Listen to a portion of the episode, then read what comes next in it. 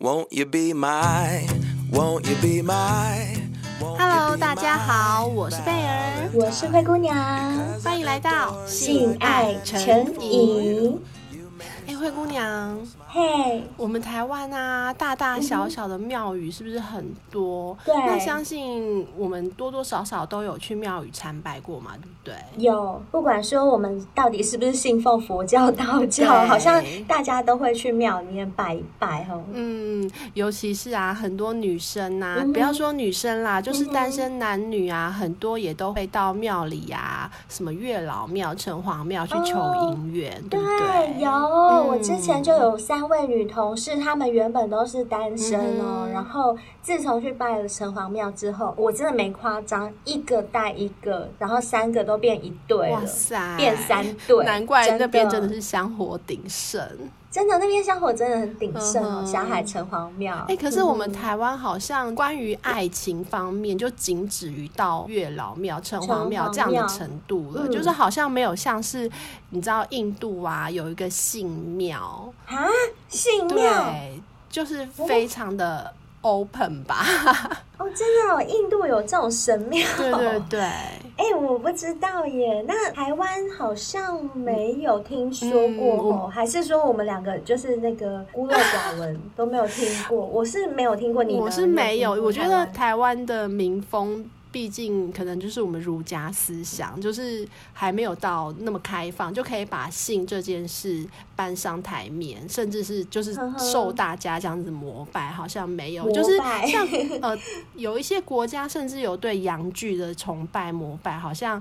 这个我知道，对对对，这我知道。我去日本的时候就有去过那种弟弟庙，嗯、我还买了一个大大的弟弟的那个木雕回来。买那个有什么寓意吗？其实没有，我就是觉得就喜欢弟弟。对，没有啦，我就是单纯觉得很特别，因为那个在台湾比较没有嘛，路上不会看到，嗯、所以去旅游的时候看到，哎，竟然有卖这种雕塑，嗯、我就买了一只回来。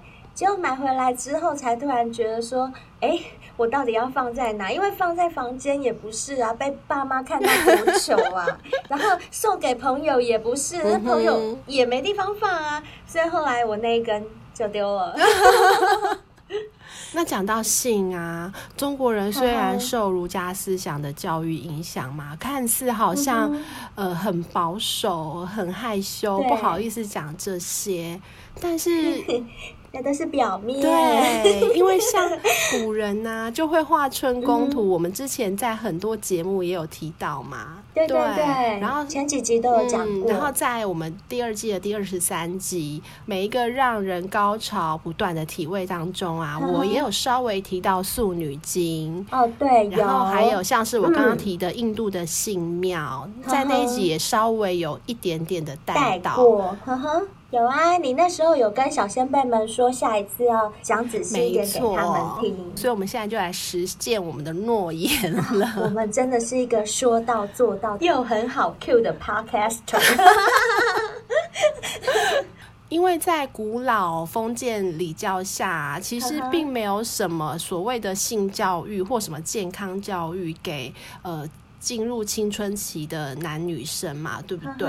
对，所以他们可能就是透过这样子的画春宫图，请画师来作画，画出一些性交的姿势，没错，来让男女生能够浅显易懂的知道说做爱这件事在干什么。因为毕竟以前的女生啊，也不可以读书，不识字嘛。哦，对，所以利用图画来说，但是看得懂图，没错，看图可以说故事。是，是的，对，所以就有这样子的春宫图就一直流传下来。而且很妙的是啊，春宫图不但是一本健康教育的课本啊，嗯、它还有辟邪的作用。你知道为什么吗？为什么？这个我真的完全不知道耶。我只知道像军人这种雄赳赳、气昂昂的这种地方，鬼好像会怕。但是我不知道，哦、对对对，因为比较有阳刚之气嘛。对，但是我真的不知道为什么春宫图会有辟邪的作用。嗯、就像我刚刚前面讲的，因为在中国人的那种传统的礼教思想之下，就觉得性这件事情啊，就是搬不上台面，甚至他们觉得是呃污秽不洁的事情。所以呀，如果你把这个春宫图贴在门上面的话，鬼就不敢进来了。还有这种说法哦？对，甚至是贴在以前的那种灶头上啊，他们以前煮饭那种灶嘛，炉灶，呵呵，厨房，对，贴在厨房的灶上啊，还可以避免火灾的发生。哇，怎么突然感觉春宫图好伟大？就是一个趋吉避凶的作用。真的假的啊？还有这种事情哦？那像我所知道的，就是历史上各个朝代都有各个朝代有名的春宫图嘛。对，像唐代有一位大画家周昉，他的作品。《春宵密戏图》在历史上就相当有名，因为在周氏画笔下的大唐宫廷，嗯、一看就是宝贵华丽。嗯哼，而且画中的宫女啊，她们身上穿的都是绣花丝质的长袍，你从画中就可以看得出来。那种高贵的质感，身上呢就是披着淡红色的丝绸围裙，胸部以下再系一条窄小的绸缎腰带扎紧，把饱满的胸部让它更突出。哦，这看起来胸部就会更大、更饱满。对，像你有没有看过那个大陆那边拍的武则天？有有有，每个胸部都快掉出来了，好不好？真的，其实就是有点仿那个唐代。在的春宫图里面的穿着去设计的，所以唐朝人还蛮 open 的耶，可以这么说。那那些宫女她们的穿着，除了我刚刚讲的可以凸显她们饱满的胸部以外啊，她、嗯、们还会在外面罩一件很宽松的半透明的长袍，隐隐约约就是若隐若现的感觉。会让人很有遐想，对不对？真的，我觉得这种若隐若现最性感了。没错，然后呢，他们在肩上还会披着一条锦缎的长帛，高高盘起他们的发髻，就会露出他们的颈项肩。你有没有觉得女人的颈项那边脖子那个地方是很迷人的？有，有很想奔下去，很想种草莓。对对对，像其实这样的景象，我们在日本女生穿和服的女生。好像也可以看得到，嗯、对不对？因为他们穿和服的时候，发髻也是要盘起来的嘛，对不对？嗯嗯，对。嗯、所以这样子也是有一点若隐若现的感觉，好像呃快要看到你的胸部，对不对？对。那像唐朝的女生呢，她们盘起发髻之后，还会插一朵硕大的花朵在她的头发上面，然后在她们的头发前面还会悬挂着很晶莹的珍珠。发髻呢，也会插着美丽的步摇和发簪啊，然后再用钴蓝描绘他们的眉毛，就像我们现代的眉笔一样。但是在古代，他们可能会从一些花草树木上面去研磨一些天然的染剂来描绘双眉，而且呀，唐朝的衣着。大部分都感觉像是袒胸露背的，嘴唇上呢也会轻点一些唇膏啊，脸颊上、额头上都会点上一点显眼的红斑。那么在他们的下巴、额头和脸皮上，也均匀的涂上了一层粉红色的胭脂，看上去就仪态万方。嗯，因为我觉得古时候的女生啊，都好会打扮自己哦。对，真的。对，不像我们这么随便。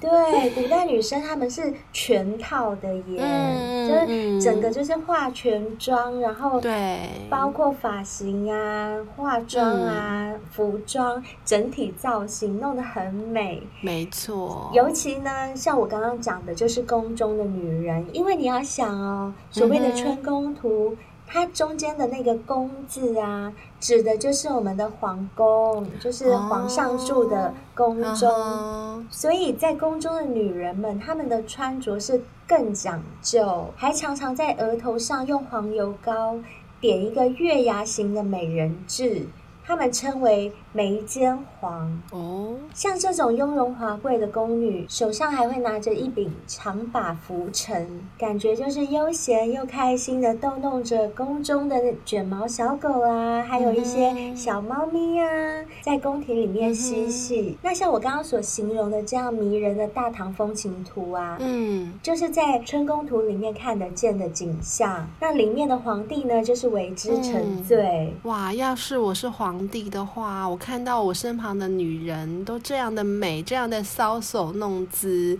我当然也会沉醉喽。嗯。我就不想早朝了。是。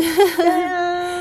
像江南第一风流才子唐伯虎啊，其实啊，他也是会做诗词，但是呢，他的诗词却没有他的画来的有名。哦，真的吗？对，因为他也是还蛮喜欢画这种春宫图的，而且啊，他都会找妓女啊，或者是情妇来当他的裸体模特儿。对，因为他就是一个很有才的才子嘛，大家都喜欢才子啊。没错，而且啊，因为他有 model，所以他才可以把春宫图画的这么的传神，这么的惟妙惟 肖。Uh. 那他笔下所画的女性啊，都有点丰腴，嗯，就可能就是像唐朝的女孩子，都有点肉肉的，有一点健美。因为通常这样的女孩子胸部才会大。啊，对对对，所以他笔下的那些女孩子，可能就是跟你刚刚形容的会有点像。那中国因为是到了东汉才出现纸张的嘛，然后要到了五代。Oh, 才发明了雕版印刷术，所以这也会影响春宫图的传播。因为没有纸张，哦，它的传播就比较不容易。以前就是手绘的，可能会画在什么树皮上面啊之类，就是没有纸也没有印刷术嘛，所以都手绘的流传。那手绘的很容易就糊掉啦，或者是。呃，留不久，甚至是它会画在墙壁上啊，或是屏风、镜子上面。除了呃不是很方便传播，跟不是很方便携带以外，就像你刚刚说的，它蛮容易会失传，因为墙壁垮了就没了嘛。那屏风啊、镜子啊，如果坏掉也就没有了。对，镜子的很容易抹掉，所以它能够流传下来的就有限。那像屏风的就很容易黄掉，对不对？对，而且古代的。的家具都是用木质的嘛。那屏风一定也是木质的，它有可能会被虫蛀啊，或者是烧火烧，就是还蛮容易毁损的。所以其实现在有流传下来的春宫图都还算蛮宝贵的哈，因为以最早以前已经很多都不能考究了嘛。不过还好呢，中国除了有春宫图之外啊，还有一些性学宝典流传到现代，嗯，这就是你之前讲过的《素女经》跟《玄女经》哦。像这样的性学宝典在古代其实是为了让女生呢有充裕的房事知识，嗯，所以这两本书呢被称作房中著作的鼻祖，嗯。后人更是直接把这两本书定为玄素之学。嗯那我这边就稍微来介绍一下什么是《素女经》，什么是《玄女经》好了。瑞儿你念书的时候有没有念过那种年代表、历年的朝代表？哦、有啊，有啊，有念过吗？背的。对、嗯，我们小时候都有背过，对不对？是。那我们最早最早在上古时代，你印象中最早的年代是谁？嗯是皇帝吗？是的，我们就是炎黄子孙嘛。没错，没错，就皇帝，接下来才是尧，然后虞舜嘛，哈，然后夏禹、嗯，夏朝的禹，再来就是商朝的汤，然后再接下来才是西周、东周这样子，春秋五霸接下来嘛，哈。那所以我们追究到最早的源头呢，嗯《玄女经》跟《素女经》，他们就是在。黄帝时代就产生的哦，什么也太早了吧？皇帝耶，对，那它的典故就是这样哈，在三皇五帝时代，嗯，那是一个天神遍地的世界哦，特别是皇帝大战蚩尤，嗯嗯嗯，这个有听过吧？有有有有有，对。皇帝呢，当时全靠天神相助才打赢了蚩尤。Oh. 那在这些天神当中呢，有一个神女叫做素女，那另外一个神女叫九天玄女。这个你有没有听过？Oh, 九天玄女我知道哎、欸，嗯、因为现在还有人在就是拜她，还有九天玄女庙。是，那、oh. 这个传说就是在皇帝时代有这两位女神嘛，也有女神呢、欸，oh. 所以我们现在讲的女神。这边也有两位女神哦。是的，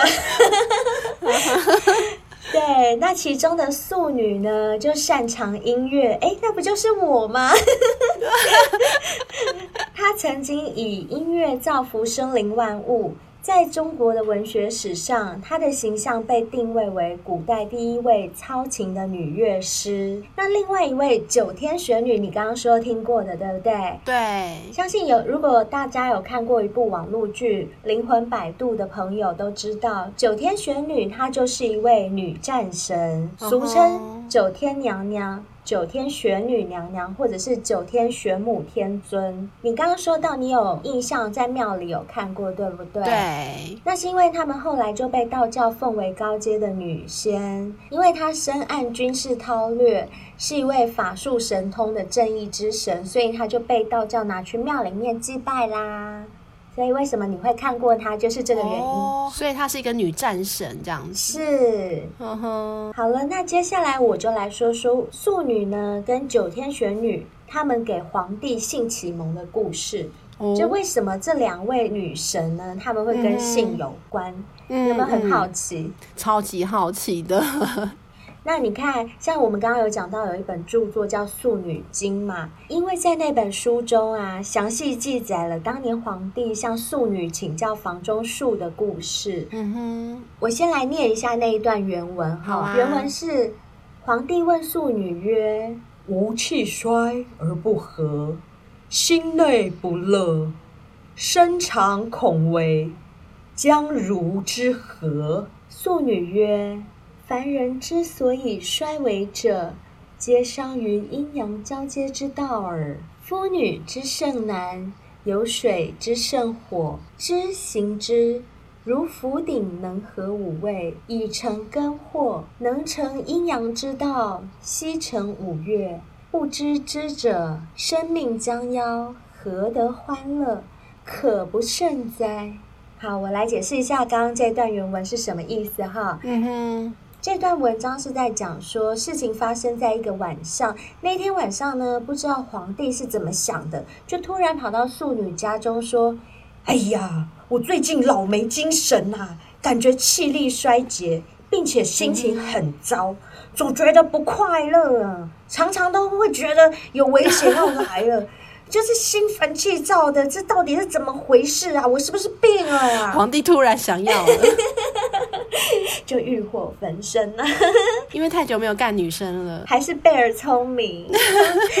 那素女就打量了皇帝一番，回答他说：“皇上啊，之所以你会有这种现象，是因为你阴阳失调，性生活不当而产生的。”当女子对性爱的欲望强过男子时，就跟水和火的关系一样，男子呢会受到损害。Uh huh. 其实素女就是提醒他，他跟后宫嫔妃的比例啦，uh huh. 就是你这样子，女生的性爱欲望会强过你啊，uh huh. 女生多过你啊，你能应付就应付不来。Uh. 那皇帝听了以后就表示说我不懂。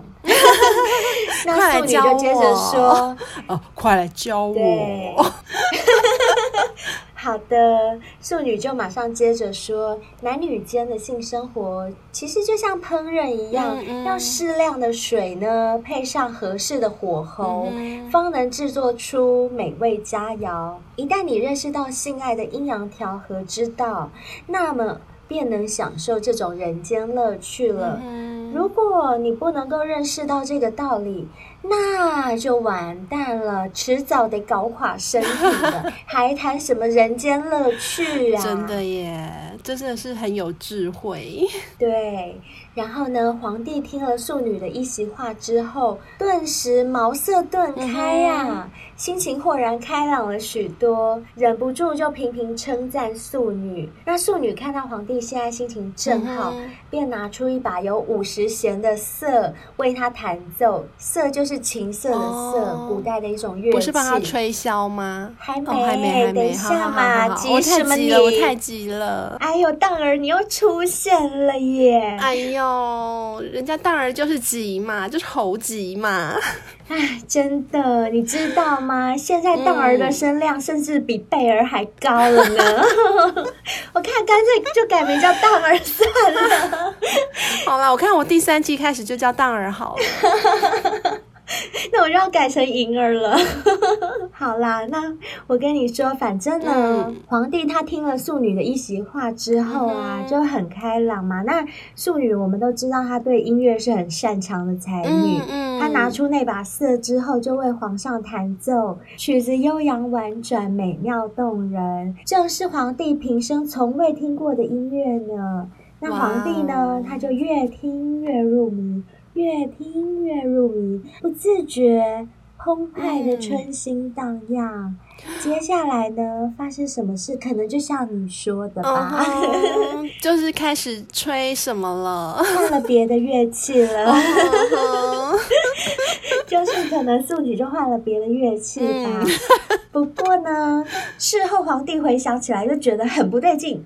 觉得这个情色的色是个祸害，会迷惑男人，uh huh. 所以呢，他就把这个情色的色去掉二十五根弦。本来呢，这个琴瑟的色是有五十根弦的，uh huh. 但因为这次事件，就是突然被迷惑了之后呢，uh huh. 皇上就下令以后把色去掉二十五弦，所以现在看到的色就只剩下二十五弦了。哦，oh, 就不能再催情了。对，因为皇帝觉得说，哼、嗯。你只有二十五弦，我看你怎么催情，这样威力应该会小很多。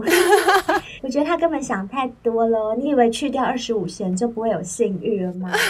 只要有一个庶女在你旁边，你还不是会想要扑上去？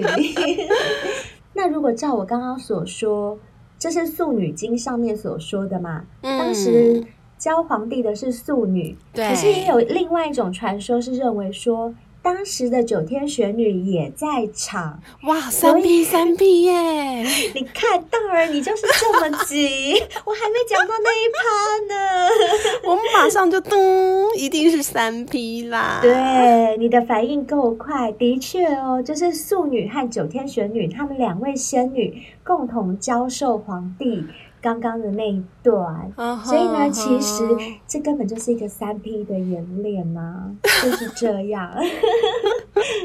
那因为《素女经》这本书呢，它在几百年前已经流传到了日本，嗯、所以现在日本那边也会有我们中国的《素女经》。Oh. 然后呢，然后你知道吗？我们比较听过的中国的性爱宝典就是《素女经》跟《玄女经》嘛。嗯嗯。但是其实，如果要以性爱宝典这种名著来说的话，除了这两本，uh huh. 还有另外一本叫做《才女经》。才女，你是说像灰姑娘一样有才的才女吗？啊、哦，不是。虽然灰姑娘我本身是文武才貌四全才女，但是我说的并不是我自己，嗯、我说的才是。文采的采，哦、就是彩彩虹的彩，去掉三撇那个彩，嗯、才女经这三本书呢，并列为中国传统的最屌的性爱宝典。嗯、那唯一可以跟他们抗衡的，嗯、只有印度的浴经。哦，欲望的欲，浴巾。嗯、我知道你很懂浴巾，不如我来分享这三本，就换你来分享浴巾吧。嗯、好啊。欲就是欲望的欲喽，对，经是阿弥陀佛念经的经，对，不是阴经的经哦，也不是射精的精哦，是阿弥陀佛念经的经，OK，只是念的是不同的经。那我们看名字啊，就可以知道它一定是关于性爱方面的书籍喽。它全书共有三十五章，有一千两百五十个小节。哇，好长哦！每一个章节啊，他都会邀请该方面的专业的作家来书写，所以他是非常的专精。他不是说一个人从头写到尾的哦，真的哦，原来它是一个综合的大全，就对。对，因为术业有专攻嘛，有的人可能擅长吹啊，有的人，有的人擅长干，对，有的人擅长舔啊。都不太一样嘛。有，的人擅长指胶，搓搓搓；嗯、有的人擅长乳胶，丢丢丢。对对对，所以呢，他邀请了七位各个领域的能手。他整个书籍呢，总共有分为七篇。那第一篇呢，就是总论。他呃，先概括的告诉你什么是性啊，什么是爱啊。那性爱在连爱也讲也讲。然后，性爱在男人生活中扮演什么样的角色啊？还有女人可以分为哪几种种类？真的很厉害，连女人的种类他都知道。对呀、啊，连我自己是女人，我都不知道女人还分成什么 种类耶。好强哦！这就是第一篇的总论。那第二篇呢？他就讲到性行为喽。他详细的介绍了接吻，然后各种的前戏呀、啊、性高潮啊、哦、各种做爱的姿势啊，甚至连口交还有三角家庭都有介绍。什么是三角家庭？我觉得应该就是呃一夫多妻之类的吧。哦，是这样子的，因、嗯、为一样是三 P，对不 对？跟我刚刚讲的 故事是一样的，对。所以等于说，中国的三 P 跟印度的三 P 不一样。而且啊，它里面描述了有六十四种的性行为、性交的方式。哎，你有试过六十四种吗？我大概只试过六种。四种，我太看得起你了，是不是？你太看得起我了。我想说灰姑娘，哎，怎么可能四种？一定是六种的。好啦，再加一个一啦，十四种应该有。差不多，差不多，这比较像你。你呢？我就一定就是四种的。我那么哎呦，你单纯了，你是大 儿的，你是大儿的，大儿 别谦虚了 好吗？好啦，然后第三篇呢、啊，他也蛮厉害的，嗯，教男生怎么样追女生，所以也有那种追女秘籍，对对对，哎，不错，对，教你怎么样追求女生，怎么样示爱，甚至是更进一步的教你怎么样才能跟女生。共组家庭，那你再讲一次，你刚刚说这一趴，它是在第几章第几节里面？它是在第三篇，第三篇里面总共有五章，五个章节在讲这个男追女的技巧。好，先让我插播一下，我要跟我们的所有小仙贝讲，嗯，因为呢，我们之前就有收到小先辈的私讯来问我们说要怎么认识女生，哦，有有有，你有印象？哈。那我们自己本身是女生，所以我们可以告知的很有限。嗯哼哼所以我想要在这边顺便告诉我们的小先辈们，如果你们有这方面的问题的话，也可以去看一下印度的浴巾。浴巾里面 第三章，它里面五个章节教你怎么追女生。我觉得这一定可以参考看看。嗯，但是我觉得可能要有一点智慧，毕竟是古早以前的书籍，可能要有点智慧才可以看得懂。呵呵。那在第四篇呢，他除了教男生以外，他也教女生哦。在第四篇里面，他会告诉女生怎么样当一个好妻子，当一个妻子应该有怎么样的行为，能够让你老公更幸福。哇，这个很值得一学，因为我觉得现在女性主义抬头之后，其实很多女生她们不见得会在乎男生的感受。所以导致呢，男生就不想回家，然后在外面乱搞。我觉得这是有些真的女生自己也要负蛮大的责任。所以我觉得女生也可以去看一看。嗯、女生真的一定要 看。那我顺便再，我又要插播一件事。好，你说。你有没有看过印度的 A 片？我觉得印度 A 片蛮好看的。哎、欸，我真的没看过印度 A 片、欸。印度 A 片很好看，好不好？因为印度女生很漂亮啊。哦，对啊，我知道。我跟你说，我觉得对。对，我觉得世界上最漂亮的女生的样子，嗯、像我就很喜欢印度女生的长相，嗯、因为她们又有一点东方的美，又有西方的美，没错没错，在一起。她们的鼻子都很高很挺，对，然后眼睛很大，睫毛很长，没错，不会像东方人鼻子，有的人会比较塌。对，然后又不会像西方人那么的没那么细致。哎呦，这样讲好吗？嗯、呃，应该是说又没有像西方人这么的大喇喇。我这样子好像没有比较好哎、欸，我觉得刚刚那样好像比较好，刚刚那样好像比较好。我觉得你说的很贴切，嗯、就是他们的五官很精致。嗯。就是融合东西方的元素在里面，而且是融合了优质的元素在里面，嗯、所以我还蛮喜欢看那个印度的女生的感觉。然后那看他们的 A 片啊，就可以看到那些女生被干，然后就是他们也会嗯嗯嗯很享受的那种感觉。嗯好，我刚刚说女生一定要看的原因啊，是因为在第五篇当中，他讲的是人妻。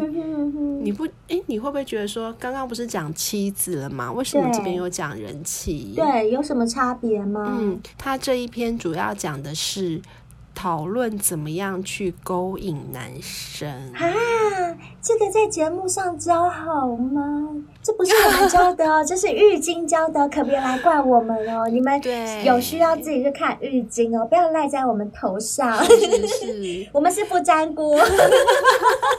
我急得很，赶快撇清关系。我们只是分享哦。没错，他这边讲到这个人气的勾引啊，我就想到你之前分享的那个日。剧《昼颜》，哦，他们也是人妻，对不对？对对对对。嗯，所以没想到从古印度开始啊，嗯、人气就这么有市场。哎、欸，真的耶！我原本都以为会不会女生结了婚之后就身价会降低，嗯、变成人妻之后好像。不会受到其他男生的青睐，嗯、可是自从我们做了这个节目之后，发现靠人妻超受欢迎的好吗？我们每一七五吗？对，一七五很受欢迎啊，还有其他，只要我们每一集有讲到人妻的主题，那、嗯、下载率都爆高哎、欸哦，真的真的，原来大家都那么爱人妻、哦，对，大家对人妻都充满了想象哎、欸，真的耶，奇怪了，嗯、外面有那种单身的，你不要非要去看人家老婆，到底是？怎样？好，那第六篇的内容呢？它讲的是交际花，可能就是在教女生一些交际的手腕。哦，可能是八大行业那一类的，哦，对对对对对，就从事一些性工作的工作者。嗯，他就是每个行业、各行各业的女生，他都照顾到了。对，真的也不错哦、嗯，也不错，也不错啊！我要看，我要看，我一定要去找来看。然后在最后一个第七篇呢、啊，他是在教大家。怎么样的吸引异性，不管是男生啊，或者是女生啊，嗯、都要懂得吸引异性的技巧。这个真的蛮多人需要学的，嗯、是因为我们真的常常看到有些女生或男生条件很好，可是总是身边没有一个伴。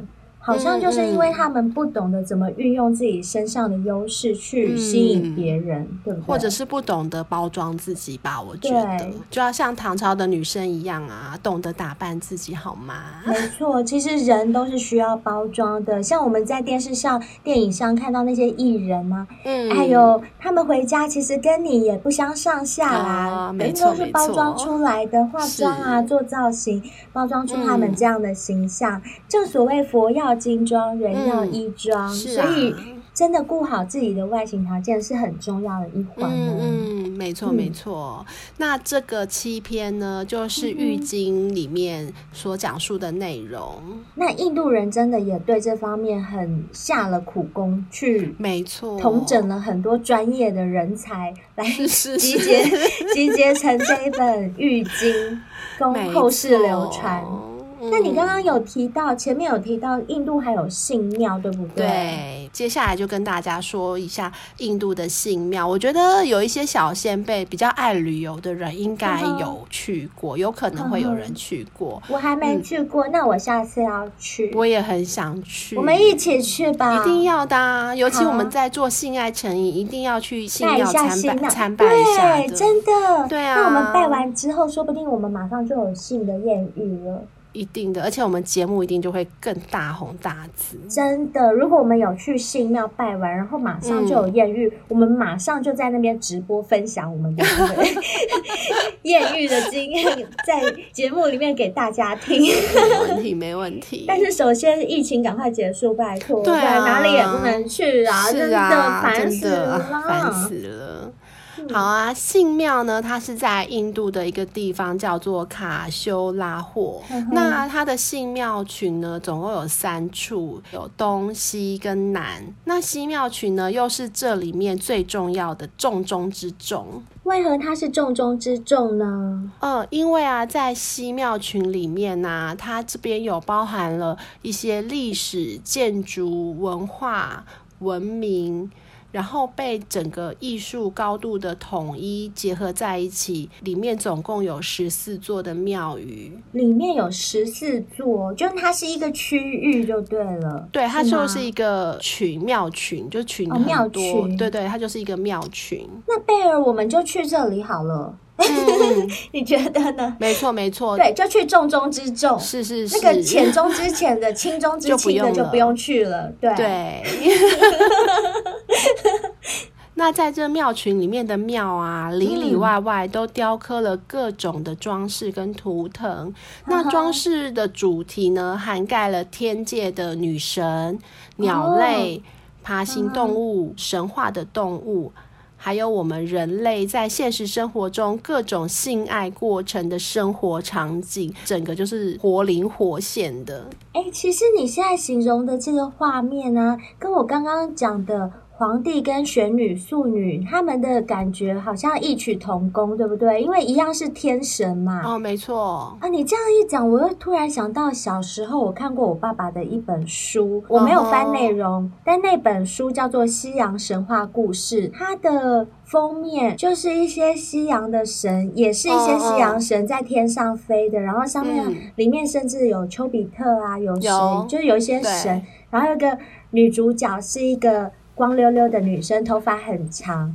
她把她的头发，小时候不知道。那是谁，所以我不太确定。哦、但她的头发就是刚好可以盖住胸部跟美眉，嗯，就是全裸入镜，三点不漏，很会，很会，很会。所以等于说，西洋跟东方。都一样会有这种古代的天神的这种传说，没错。那在信庙的建筑群当中啊，他们也受到了印度文化的影响，像是他们的雕刻啊、雕像啊，都是由下而上，然后由粗糙到细致。也就是说，下方的雕刻可能就是稍微粗糙一点，那越往上，越接近天，越接近神，它就会越来的越精致。哦，就有点像我们在形容那种什么金字塔顶端的人啊，就是好像是呃，就是过得很好啊，然后有钱人啊这样的意思。就是金字塔下方的，就是比较可怜贫贱一点的，就是我们平民百姓。对，就是像我们这一种。没错，所以它建筑的雕刻啊，从动物到人类到神仙，都也都是层次分明的。哇，应该听起来就很细致的感觉。是是是。那这些信庙啊，跟印度其他地方的庙宇的建筑最最最大的不同点，你知道是什么吗？其他庙宇里面没有画到信的部分啊，信庙里面。聪明！哎呀，我就是你，只要问我这种白痴回答法、白痴问题法，我就一定会懂得回答。因为我就是一个直肠子、直脑筋的人，所以你怎么问我就怎么答，这样是完全不会错误的。对，就是呢，在这里面呢，大部分的人跟神都在做爱。哦，这样子哦，人跟神都在做，对，甚至连动物交配也都有哦。天哪，这让我想到一首歌，我又想唱歌了。告诉你一个神秘的地方，一个男女之间的快乐天堂。又是歪歌吗？呃，快乐天堂 就是我自己发明的歪歌。快乐天堂啊，嗯、这根本就是真的，真的，真的、啊、是，而且啊，他们做爱的姿势千奇百怪，少说也有上百种呢。哇！你刚刚是说你几种？啊、你刚刚说你几种？十四是不是？对，十四是不是？这边有上百种哦，哦，我们一定要去了，要不要去朝圣一下？要要要，最好在当场演练。可以直接在信庙里面那个吗？演练一下，可以吗？不然怕回去会忘记。对，我们可以那个带个人，然后去信庙的厕所里面，嗯、照着它的上面的雕刻来做一下，回家才会记住啊，加深印象嘛，对不对？对啊，对啊。我相信信庙里面的神不会怪我们的。不会啊，不会啊，因为神也在做爱啊。对，神也很忙，他更没时间管理。对啊。对，而且啊，就算没有在做爱的神仙呐、啊，他们也在搔首弄姿、妩媚万千呢。哇塞，好好玩哦！好想去印度的信庙。对啊，我也很想去。嗯、然后这个寺庙的里里外外啊，他们的雕刻啊，嗯、全部都跟性爱有关。太棒了，真的很棒哎、欸！那我去那边一定要狂拍照，嗯、然后把它拍拍拍拍回来。影印出来，集结成一本，然后发行。我这样算盗版吗？我要靠这个盈利。我觉得搞不好当地就有人在卖了吧？是不是？我就是很有商业头脑啊！我一想就想到我要拿回来卖，什么都想到钱。是是是，哎呦，当然呀，因为我们现在就被疫情害得暂时没有业配啊，然后只能靠小仙贝们的抖内，可是小仙贝们又不一定每天都会抖内给我们，所以我只好自己创一些盈利的方式。所以随时都要那个注意什么地方有商机。没错没错，我们触觉要很敏锐，像这种就真的可以去拍一拍拿回来。什么歪风啊！那我刚刚有说，它这个雕刻里面的性姿是有一百多种嘛，对不对？对。那其中啊，很多我们看起来一定会觉得说难度超高的，就是凹来凹去、扭来扭去，就是一个好像没错没错。你知道我们很常在做瑜伽嘛，对不对？现在瑜伽也蛮流行的。那瑜伽就是从印度传过来的，对，就是印度传过来的。对。所以啊，有人说为什么会有性庙这种雕刻，他们也是因为瑜伽术的一个流派的关系哦。所以你的意思是说，在印度流传的那些性爱姿势，很多是从瑜伽发展出来的。没错，没错。哦，了解。我刚刚本来是想，为什么他们会有这些违反人体工学的姿势？我原本以为是因为他们是神，不是人，他们可以做很多奇奇怪怪，不是人类可以做得到的。所以搞半天是瑜伽。没错，而且你讲到一个重点哦，嗯、他们有说啊，想要达到这种不可思议的性爱姿势啊，需要通过修炼。哦，原来是这样，所以才会有一些那种骗人的迷信的宗教团体啊，骗人家说什么男女双修啊，讲这种鬼话给人家听，还会有人相信。原来真的是其来有字哦，真的真的，所以才会有人去相信他。哦、所以真的是可以。修炼就对了。对，他们说啊，人性发展到最高的层次，当你可以达到这种很不可思议的性姿态的时候啊，嗯、就是你已经修炼到一种境界。哦、那如果你能够突破，你就可以称为是神了。就是性神吗？没错。贝尔，我们要来练吗？要来修炼一下吗？他修炼可以女女吗？我们两个一起练可以吗？可是我们还是一定要男生练呢。哎、我也是，你以为我想跟你。好啦，我们两个就不要互相为难彼此了。好好，我也是这么觉得。我们就还是各自找修炼的对象比较好。真的，好啦，其实性爱啊，嗯、真的是上天赐给人类的一件很宝贵的礼物。啊、你会不会这样觉得？对啊，我有听过啊，就是、嗯、呃，在所有的动物里面，只有海豚类的、鲸豚类的跟人类会享受性爱的欢愉，其他动物都没有在享受性爱的欢愉。对，所以这真的是老天给人类的一个恩赐，对不对？也难怪为什么从古至今，每个人对性的渴求跟希望得到的享受啊，嗯、算起来都是刚需，然后、嗯、是是是，也都真的是无所不用其极的去钻研其中的 奥秘呀、啊，或者是呃去收集什么药啊，或者食补啊，来增强自己的能力。你看啊，嗯、无论是古代的情欲宝典也好。嗯或者是现代的 A 片啊、A 书啊、什么 A 漫画啊、这一类的，对不对？甚至是你刚刚所说的什么信庙啊，然后像我们刚刚有讲到的城隍庙，虽然是求姻缘，哦、但是这跟老师说了，你求姻缘还不是就是为了信啊？少在那边、哦，对啊，少在那边求什么姻缘？对，还有什么求子庙啊？嗯、这你听过吧？有对啊，这一类的。呃，求神拜佛的，嗯、说穿了就是为了尬嘛，啊、对不对？就只要能够增进性能力的，大家都是趋之若鹜。没错，没错。但是呢，我这边也要提醒大家，就是不管每个人是用什么样的方式修炼自己的功力啊，嗯、你吃药也好啊，食补也好，求神拜佛也好啊，看 A 书也好，A 片也好，都千万不要忘了。过与不及都不是一件好事哦。没错，没错。因为我们都知道，其实纵欲过度还是会对身体有些危害的嘛。过度频繁的性生活可能会造成身体消耗很大呀，或者是甚至透支。尤其是你在工作已经很繁忙、很累的状态下，嗯、你还这么样的去。纵容你的欲望，让他发现，那久而久之，有可能还会造成免疫力下降，嗯、或者是你的性器官机能受损哦。嗯、严重的话，甚至连你的思考能力啊，还有记忆力。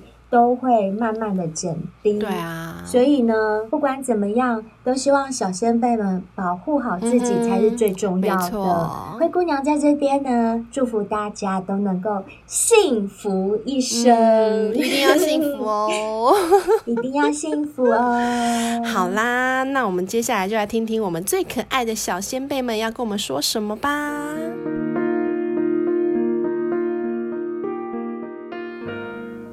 好哦，在进入今天的留言回复之前呢，灰姑娘在这边还是要跟大家拜托一下，就是还没有看到公告的小仙贝们，赶快看一下公告。我们的 IG 搬家喽，因为我们 IG 被盗，之前的账号被停权了，所以现在申请了一个新的账号。还没加入、还没追踪的小仙贝们，赶快去追踪回来哦。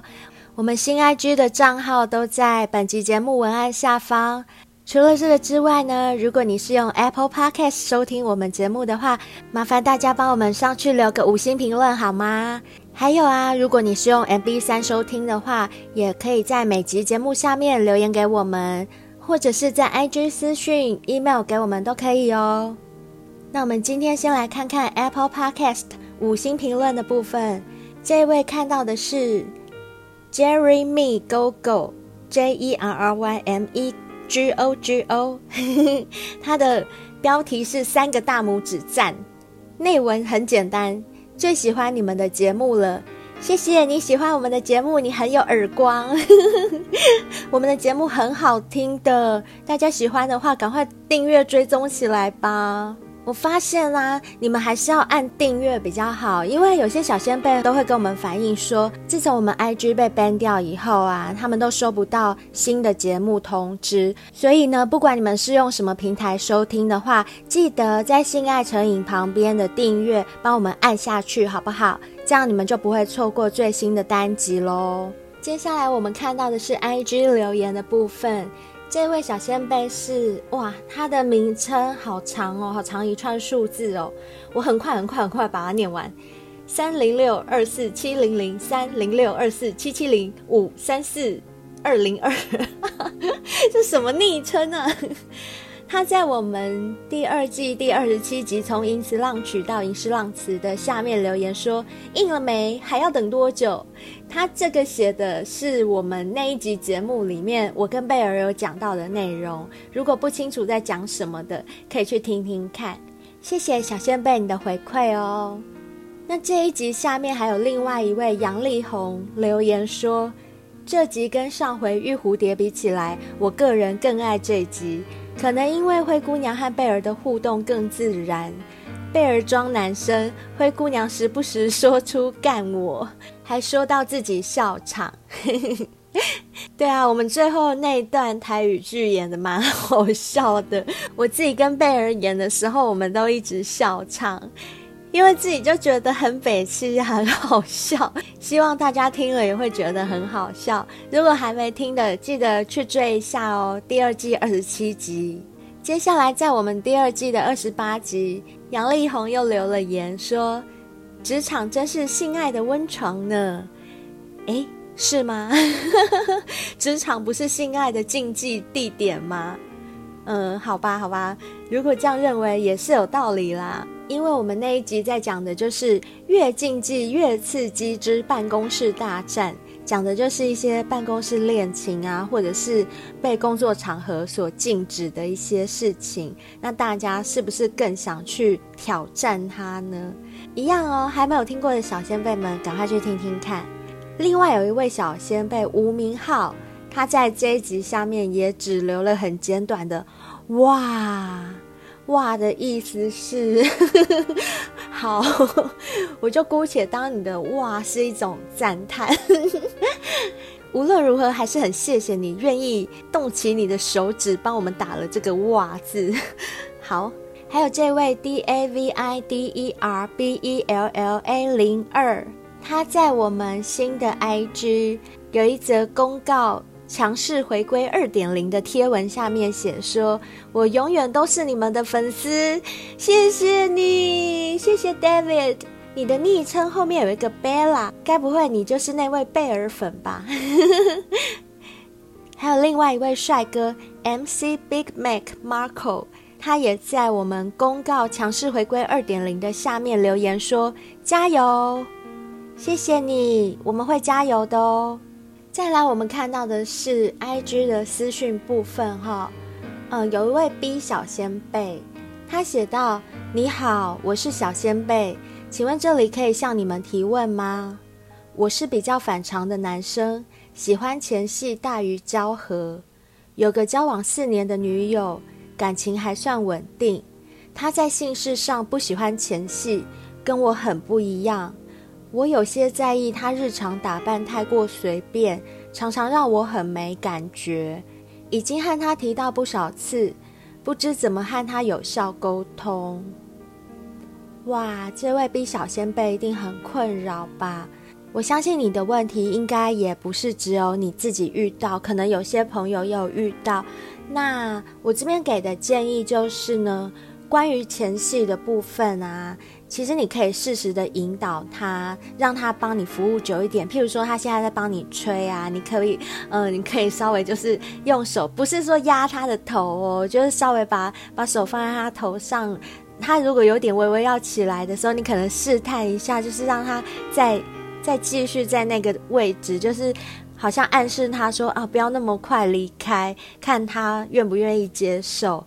不能够强迫哦，只能够就是试探的这样做，或者呢是他在帮你服务的时候啊，你看能不能故意叫大声一点，沉醉一点，因为我觉得你们男生叫的时候也是蛮性感的，就是那种 啊哦，就是那种声音叫大声一点，或者是在他帮你服务的时候啊，你还可以称赞一下他说哦，宝贝，就是那里哦，你好棒哦，你好厉害哦，被你搞得好爽哦之类的，就是让女生有一点成就感。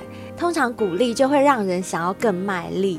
不过呢，就是性方面是互相的啦。如果他喜欢直接来，他就是不喜欢前戏，喜欢直接上啊。那在某些方面，可能除了他配合你以外，你也要试着配合他，因为两个人交往真的就是这样，不是他迁就你，就是你要去迁就他嘛。我觉得这就是互相替对方着想的地方，所以可能在某方面，你也要。稍微试着去配合一下看看。那至于在日常打扮的部分啊，如果他真的很不爱打扮的话，我教你一招，就是你可以故意在他面前夸别的女生会打扮，或者夸别的女生懂穿着，而且这个女生最好是他认识的女生。你要记住一个重点，就是要很不经意的说出来，不要太刻意。譬如说。哎，隔壁那个瑶瑶今天穿得很漂亮哎，或者是上次我看到对面那个妹妹穿了一件很漂亮的裙子哎，她好像很会穿搭哎，就是故意在她面前讲一些类似这样的话，然后要很不经意的讲，听久了以后就会激起她的战斗欲。如果她吃醋的话，那也很好，你就说哎呦，我只是欣赏而已，我又没有对人家有非分之想，然后你就可以顺道的讲说，哎。那不然你穿给我看呐、我觉得他们这样穿很好看，我觉得他画的那个妆很漂亮，不然你画给我看呐、看可不可以激起他的战斗欲？那就先这样试试看喽。如果真的不行，再跟我们说吧，我们再帮你想办法。谢谢你们一直这么支持我们哦，未来的路还很长。如果大家真的觉得我们节目做得不错的话，请一直继续收听，给我们支持和鼓励，或是你们想要抖内请我们喝杯调酒什么的，我们也非常欢迎哦。所有的资讯在我们文案里面都有。如果大家想这么做的话，就欢迎去我们文案里面翻一翻哦。谢谢大家，今天节目就到这边为止，拜拜。sweet week